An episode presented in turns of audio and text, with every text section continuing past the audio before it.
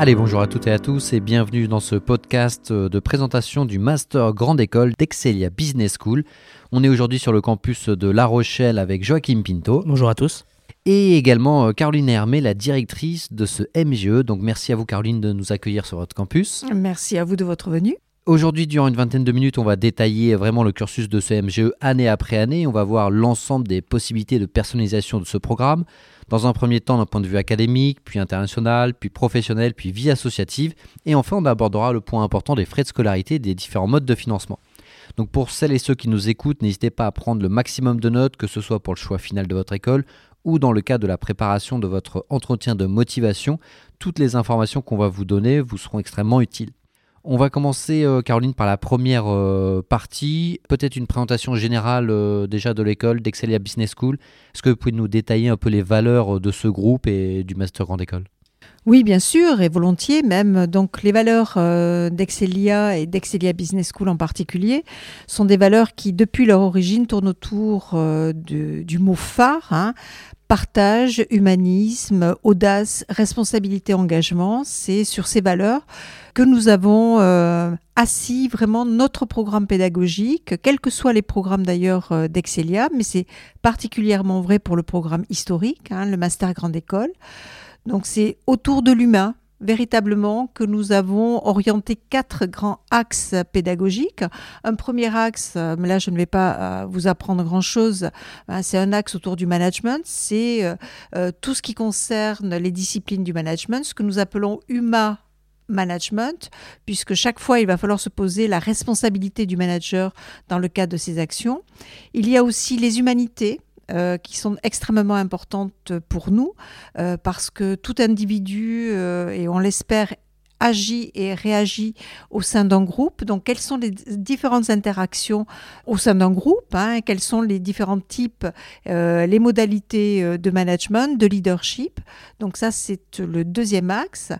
Le troisième axe, et je sais que l'on y reviendra un peu plus tard, ou du moins je l'espère, concerne aussi notre engagement en tant que citoyen.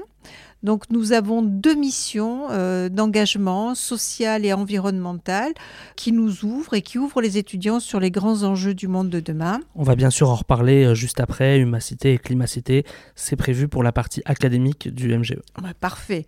Et donc le dernier axe, euh, et qui nous touche tous, c'est l'axe qui concerne toutes les transitions autour du numérique, du data, du digital, tous ces bouleversements qui viennent vraiment transformer notre vie mais qui viennent aussi transformer les organisations et les métiers.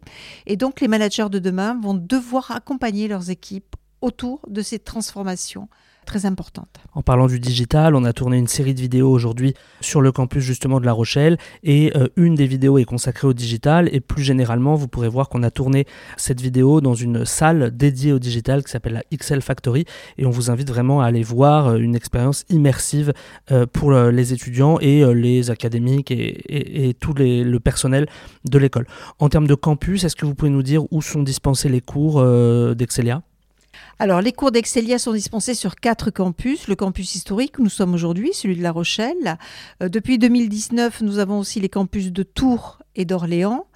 Et depuis l'année dernière, nous avons le plaisir aussi d'être à Cachan, sur le campus d'Evan City, où là, nous avons euh, à l'heure actuelle le programme BBA et où on ne désespère pas d'avoir dans quelques temps le programme aussi Master Grande École. Et toujours en termes de perspective, euh, on évoque aussi euh, la potentielle arrivée à Paris pour Excelia. Donc euh, ça fait partie des, plans de développement de votre école.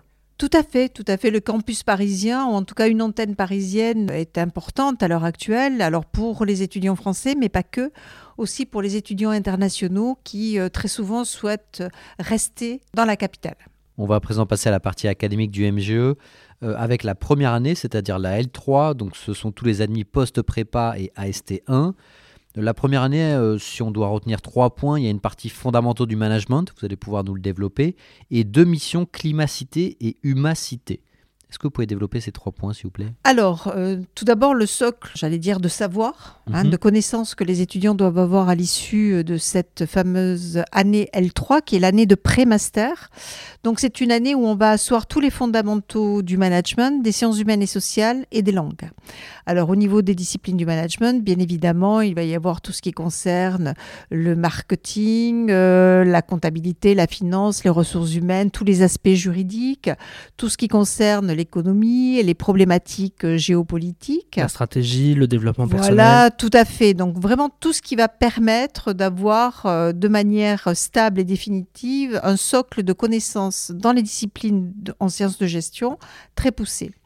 Deuxième euh, point, ça va être la partie sciences humaines et sociales, alors que ça soit sociologie ou anthropologie, voire histoire, hein, c'est euh, comprendre justement toutes les différentes interactions entre les individus, mais aussi comprendre d'où on vient et éventuellement où, où l'on va.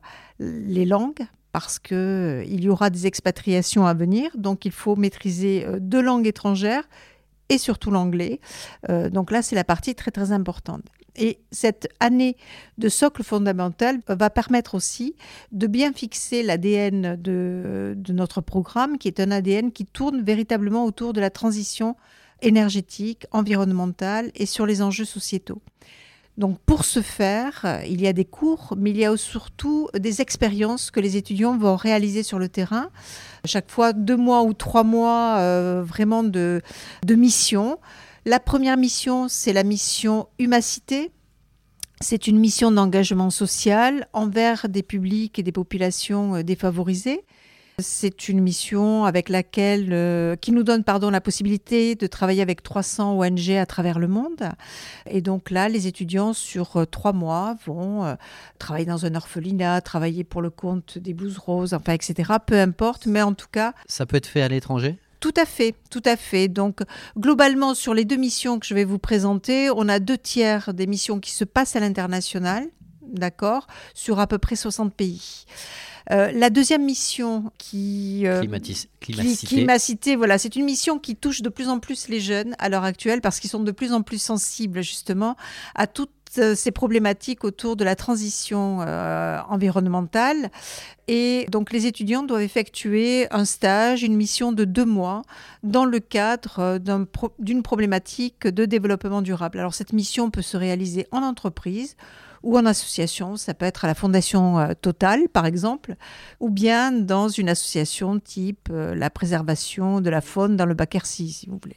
Donc euh, pour tous ceux qui veulent en savoir plus, dans la vidéo, on a interviewé aussi Colline qui pourra vous présenter sa mission Humacité au Mexique. Donc ce sera l'occasion d'avoir un exemple concret de, mission. Donc pour tous ceux qui nous écoutent, on, a, on vient de décrire le L3, la L3 sur le plan académique. Donc pour tous les candidats qui sont issus de prépa HEC ou des concours AST1 en particulier. On va maintenant passer au M1, donc c'est là où les concours AST2 euh, rejoignent euh, le, lot des, des étudiants euh, précédents. Et là, on va avoir des parcours, des choix de parcours en fait qui s'offrent à nous. C'est ça, le parcours classique, le parcours international et le parcours alternance. Tout à fait. Donc la partie master, c'est-à-dire les années M1 et M2, euh, forment un tout. Euh, les étudiants euh, vont pouvoir adapter un peu leur parcours en fonction de leur projet professionnel, de leur profil. Certains vont être beaucoup plus dans la création d'entreprise, d'autres vont être euh, dans l'international avec un profil un peu plus pigeon voyageur. Alors pour présenter un peu globalement ces parcours, la partie Master 1 quel que soit le parcours que l'on choisit, va toujours tourner autour euh, des problématiques de business développement, d'entrepreneuriat, d'innovation et de création d'entreprise. Donc ça, ce sont les grands axes de la formation en M1. Comment développer ces affaires, comment les créer, voilà. Euh, pour ce faire, la possibilité de travailler sur trois parcours, euh, c'est-à-dire soit un parcours où, l'on va rester en France, soit ce parcours on va le réaliser à l'international, soit on va décider de le faire en alternance, voilà, avec une semaine de cours et trois semaines en entreprise. Donc alternance 24 mois pour ceux qui choisiraient de le faire dès le M1. On verra au M2 qu'il y a aussi un parcours alternance 12 mois, donc Tout on peut fait. choisir l'un ou l'autre. Est-ce qu'on peut résumer en disant que je peux choisir un parcours classique en M1 et enchaîner avec un parcours alternance en M2 Tout à fait, tout à fait. La M2, donc là aussi, quel que soit le parcours que les étudiants vont choisir, euh, en M2, euh, les étudiants vont choisir une spécialisation. Donc terminons sur le M1. On a au premier semestre des cours, comme vous l'avez dit, de stratégie de développement. Le semestre 2 qui s'appelle Décider dans un monde global, où là on commence à choisir des électifs que vous appelez de pré-spécialisation. Et euh, tout ça va être ponctué par euh, un stage en France ou à l'international ou par une mission qu'on a évoquée, euh, Humacité ou Climacité. Voilà, alors la mission Humacité ou Climacité, c'est pour les étudiants qui vont nous rejoindre en M1 et qui ne l'auront donc pas réalisé au niveau de leur L3. Donc là, ils vont avoir une mission au choix à réaliser. Mais ensuite, après, tous les autres étudiants vont faire un stage de 5 mois, un stage fonctionnel en entreprise opérationnel, euh, stage euh, tout à fait important. Donc ça, c'était pour le parcours classique. Pour le parcours international, on a une expatriation académique sur deux semestres Alors, expatriation académique sur un semestre ou deux semestres, c'est l'étudiant qui va choisir. Il va pouvoir panacher avec le parcours classique s'il le souhaite. Dans tous les cas de figure, il terminera toujours euh, par un stage en entreprise. Quoi qu'il arrive, très bien. Et le parcours alternance que vous avez évoqué sur le rythme trois semaines, une semaine. Et euh, ensuite, on enchaîne avec le M2, qui est l'année euh, de spécialisation. Tout à fait, c'est l'année de spécialisation. C'est une année qui est fondamentale puisqu'elle va permettre aussi pour la majorité des étudiants ben, de rentrer dans la vie active. 80% hein. d'entre eux vont avoir une offre d'emploi à l'issue de leur spécialisation et du stage ou de l'alternance liée à la spécialisation, et 60% vont décider de signer le contrat à ce moment-là. Donc vous voyez, ça a un impact extrêmement fort. Parfait, et toujours la disponibilité des parcours international et alternance avec euh, une expatriation académique cette fois-ci à Pittsburgh euh, aux États-Unis ou à Zagreb en Croatie en particulier. Voilà, oui. Au niveau, des, euh, au niveau de l'international, bon, on travaille avec 210 universités partenaires et on a 15 accords de double diplôme. 13 accords qui se situent en M1 et deux accords un peu atypiques qui sont en M2. Alors, euh, atypiques pourquoi? Bah, Il y en a un, celui euh, de Pittsburgh, qui est un MBA. Donc, pour intégrer un MBA, il faut déjà avoir validé un bac plus 4, ce qui est le cas lorsqu'on est en M2. Et ce double diplôme va permettre aux étudiants qui le souhaitent de rester une année supplémentaire sur le sol américain avec une carte de travail. Donc en réalité, les étudiants qui vont partir à Pittsburgh en dernière année d'études vont partir non pas pour un an, mais pour deux ans. Dans une optique d'insertion professionnelle euh, aux États-Unis. Tout à fait. Et est-ce que c'est la même chose en Croatie? Alors en Croatie, non. là, on n'a pas besoin de, de, carte de travail, mais en revanche, la Croatie, le programme de la Croatie est vraiment lié à l'économétrie, la finance de marché, finance internationale. Donc c'est un parcours, toujours un billet, qui va s'adapter à des étudiants qui veulent vraiment travailler dans la finance internationale. Donc l'ensemble des spécialisations de M2, elles sont réparties par catégorie. Il y a une catégorie finance, ensuite achat, supply chain management, management tout court, marketing. Vous avez une autre catégorie qui s'appelle digital et data et une dernière entrepreneuriat. Donc comme on vous l'a dit, on va parcourir euh, euh, certains de ces thèmes euh, en vidéo, donc n'hésitez pas à aller les consulter sur notre chaîne YouTube. Il y a en tout combien de spécialisations, Madame Hermé? Alors, il y en a 30 qui sont proposées, c'est assez énorme. Ces 30 spécialisations sont disponibles en français ou en anglais, parcours classique ou parcours alternance. Voilà, alors pourquoi autant de spécialisations? Ben, Lorsqu'on souhaite se spécialiser dans le marketing, c'est extrêmement différent de faire euh, du marketing international, par exemple, management des ventes à l'international, et euh, de travailler sur la gestion de marques à l'international ou sur des problématiques de luxe. Donc chaque fois, il y a des thématiques qui adressent des expertises différentes très clair. Et pour cette partie académique, vous avez toute la liste des spécialisations euh, disponible bien sûr sur le site d'Excelia ou alors dans la vidéo euh, qu'on a tournée avec Arnaud sur lesquelles toutes les spécialisations sont euh, détaillées. Le MGE, c'est aussi de l'international, on l'a évoqué aussi en filigrane, donc deuxième partie de ce podcast, avec la possibilité d'avoir de l'international même sur les campus français. Je pense à l'English Track, je pense aux 80 nationalités qui sont présents sur vos campus et plus de la moitié des professeurs qui sont internationaux. Donc ça, c'est la partie internationale sans quitter euh, la France. Et ensuite, on a la partie internationale avec ce que vous avez mentionné, les universités partenaires, les doubles diplômes à l'international, les missions Humacité et Climacité. Donc tout ça, on l'a évoqué. Peut-être qu'on peut revenir sur deux dispositifs euh, internationaux qu'on n'a pas trop détaillés encore, le Disney International Programme et le Global Talent Track. Alors oui, euh, on a deux particularités au niveau d'Excelia. Euh, on a un accord euh, particulier avec le Disney Programme. Alors Disney à Orlando, donc aux États-Unis. En Floride. Voilà, donc ça n'est pas pour que nos étudiants soient déguisés en Minnie ou en Mickey dans les allées du parc. Non, non. les étudiants qui sont sélectionnés par les Américains, qui se déplacent ici pour sélectionner les étudiants, vont tout d'abord avoir un mois de formation sur les techniques de management nord-américaine, donc avec euh, des cours de l'université de Delaware et deux modules d'Harvard, euh, vraiment pour euh, travailler ces techniques-là. Et ensuite, ils vont travailler pendant cinq mois comme salariés dans des fonctions support. Ça peut être des problématiques de logistique, euh, gestion du personnel, euh, voilà, euh, tableau d'affectation, etc. Donc ils travaillent pendant cinq mois. C'est une expérience de six mois, donc un mois de cours et cinq mois de stage, qui est extrêmement enrichissante au niveau d'un CV et au niveau vraiment de l'acquisition de compétences. Parfait. Et un petit mot sur le Global Talent Track? Alors le Global Talent Track auquel on est très très attaché, qui pour l'instant, et vous allez vite comprendre pourquoi euh, n'est pas complètement ouvert, puisque normalement les étudiants font six mois de cours euh, à New York et six mois à Shanghai, euh, voilà, et dans des universités partenaires, Iona College d'un côté et Beihang University de l'autre. La Chine reste fermée pour l'instant, voilà. Il y a de fortes chances que ça se débloque rapidement. Arnaud, je te propose qu'on passe à la partie professionnelle du MGE. Oui, l'employabilité, c'est aussi extrêmement important, parce que c'est quand même le but premier de, faire un master, c'est de s'insérer sur le marché du travail. Pour cela, vous avez un Talent Centre, est-ce que je prononce bien? Talent Center, comment on prononce? Talent Center. Talent Center, avec hum, alors, des forums, des job days, des journées métiers. Est-ce que vous pouvez nous expliquer déjà, ça correspond à quoi ces, ces événements?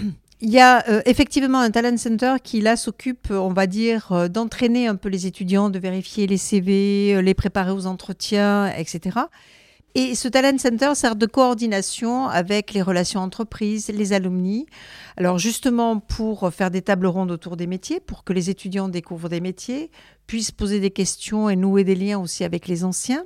Faire euh, aussi les forums euh, relations entreprises, hein, euh, donc voilà, des entreprises qui viennent proposer stage, alternance, emploi ou VIE.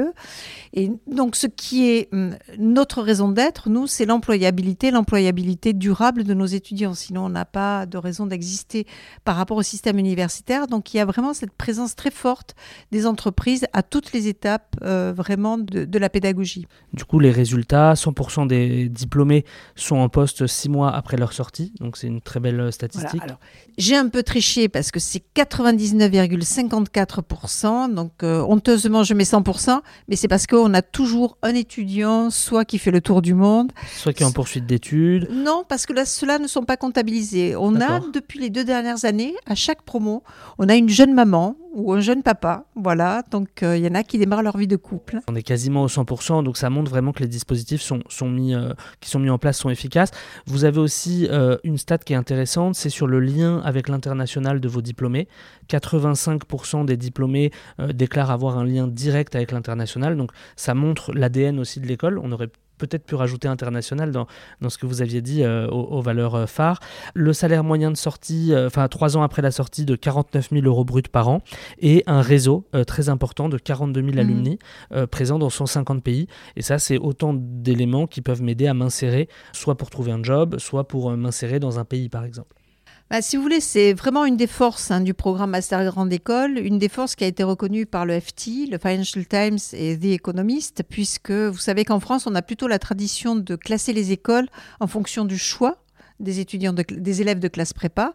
Euh, voilà, c'est le classement SIGEM euh, auquel tous les, élèves et les étudiants sont habitués. Tandis que le, le FT, comme The Economist, eux ont une vision vraiment anglo-saxonne euh, de la problématique en disant, quelle que soit l'école que vous choisissez, est-ce que ça a vraiment valu le coup? Est-ce que ça valait la peine d'investir dans cette école? Et le FT, comme c'est économiste, nous place 7e et 8e école française. Donc vous voyez, ça change un peu du classement SIGEM, parce qu'effectivement, on a une excellente insertion professionnelle, et puis surtout, on a une excellente progression de carrière, avec de très bons salaires derrière. Ça nous fait la transition avec les frais de scolarité qu'avec Arnaud, on a toujours tendance à aborder sous l'angle du retour sur investissement. Mmh. Certes, c'est un investissement, mais qui dit investissement dit retour sur investissement. Donc, on en parlera juste après. Euh, juste un petit point euh, sur la vie associative. On sait que c'est très important à, à Excelia. 57 clubs et associations. 900 étudiants qui sont impliqués, 200 000 heures euh, consacrées à des activités culturelles, sportives et humanitaires, 30 000 jours de bénévolat par an. J'imagine que ça inclut Humacité, Climacité. Donc tout à fait, c'est le résultat de ça. En un mot, quelle est la, place que vous accordez à, la vie associative dans l'épanouissement euh, de vos étudiants? Alors, la vie associative, pour nous, c'est un support pédagogique. C'est-à-dire que euh, on utilise vraiment la vie associative comme euh, champ expérientiel pour les étudiants, pour qu'ils apprennent à gérer des équipes, des groupes, des événements, gérer des conflits aussi, parce que c'est pas simple hein, de, voilà, de travailler parfois ensemble. Donc, c'est un élément clé qui est extrêmement important et tous nos étudiants en L3 font partie d'une association, 57 associations au club, comme vous l'avez dit, et en M1, en Master 1, il y a un parcours spécifique pour tous les présidents, vice-présidents et trésoriers d'associations. C'est ce que l'on appelle le parcours management associative, où là, les étudiants vont avoir 150 heures supplémentaires par rapport à leurs petits camarades, mais pour apprendre justement à gérer, traiter avec des fournisseurs, euh, traiter les points réglementaires d'un événement, etc. On va à présent passer à la partie suivante, à savoir les frais de scolarité et les différents modes de financement. Euh, Caroline, est-ce que vous avez en tête le montant des frais de scolarité annuels pour les admis post-prépa? Et les admis ST, grosso modo, une fourchette Oui, oui, il faut que vous comptiez 12 000 euros euh, en L3 et ensuite après plutôt 13 500 euros sur la partie master. Donc entre 12 000 et 13 500 euros sachant qu'il y a un nombre de moyens de financement qui sont mis en place. Bien entendu, le plus connu, ce sont des prêts étudiants à taux préférentiel. Donc les banques se déplacent euh, généralement à la rentrée en septembre avec des stands pour proposer justement des offres de prêts étudiants aux étudiants. Ce qui est très important de dire, c'est que lorsque vous allez faire un crédit étudiant, vous commencez à le rembourser une fois que vous êtes diplômé. Tout à fait. Donc les échéances tombent une mm. fois que vous avez signé un premier contrat de travail, sachant que le salaire moyen des diplômés à 3 ans est de 49 000 euros brut. Donc le retour sur investissement est toujours très intéressant si vous mettez en comparaison de l'investissement sur ces deux ou trois années de master. La deuxième grande manière de financer ces frais, c'est l'apprentissage, puisqu'on a vu qu'il y avait de l'alternance qui était possible sur 24 mois.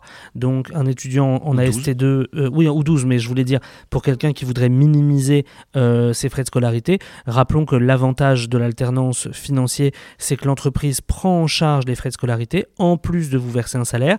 Euh, donc il y a aussi un avantage professionnel, mais là on est sur la partie financière. Il y a des bourses qui sont à disposition des étudiants qui en auraient besoin, et on a vu aussi en étudiant la plaquette, euh, le dispositif Helpers que vous mettez en place aussi, donc euh, qui est à la disposition des étudiants. Donc pour ceux qui euh, sont intéressés, n'hésitez pas à vous rapprocher des personnes en, charge de, la scolarité du financement. Il y a aussi la fondation hein, d'Excelia qui existe maintenant depuis deux ans. cette fondation d'Excelia qui a été créée au moment de la Covid et qui permet là aussi de prendre en charge tout ou partie de la scolarité des étudiants Maintenant qu'on a détaillé en long, en large et en travers le MGE, euh, comment on intègre ce MGE Il y a différentes voies d'accès, différents concours selon le niveau d'études. Le premier, bien entendu, lorsqu'on est en prépa, c'est via le concours BCE, BCE. donc le concours euh, classique, euh, voilà, qui, qui fait peur à tous les élèves de classe prépa, mais on survit, message personnel, j'en suis moi-même issu, donc voilà, tout va bien. Et si jamais on est un candidat AST, donc si on est un candidat AST 1, c'est-à-dire Bac plus 2, on passe le concours passerelle 1. Tout à fait. Et si on est un candidat AST 2, donc Bac plus 3 et plus, on passe le concours passerelle 2. Tout à fait, vous avez tout dit. Ok. Voilà, et pour les étudiants qui sont internationaux, on a le concours international aussi.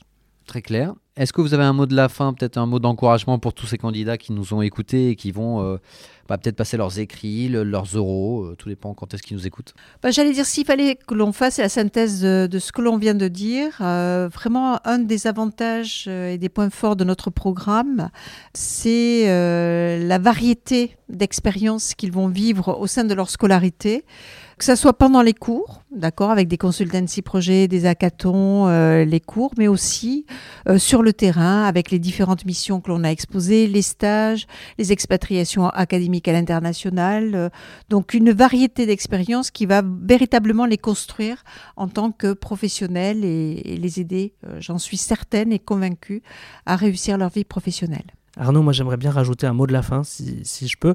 C'est aussi les villes euh, dans lesquelles sont dispensés les cours. Là, on est à La Rochelle, qui est une ville euh, magnifique. Donc venez passer vos euros à minima pour vous rendre compte de ce que c'est que de vivre dans une ville euh, comme La Rochelle. Dans la vidéo, on détaille avec Colline son expérience de la ville, mais c'est vraiment important aussi de voir qu'une école, elle est présente dans un environnement urbain et personnel aussi. Donc venez passer vos euros, comme ça vous vous ferez une meilleure idée de votre vie potentielle pendant vos prochaines années. Merci à tous d'avoir écouté ce podcast et surtout allez bien consulter les vidéos qu'on a tournées avec Madame Hermé et avec des responsables de spécialisation. Merci. Salut à tous.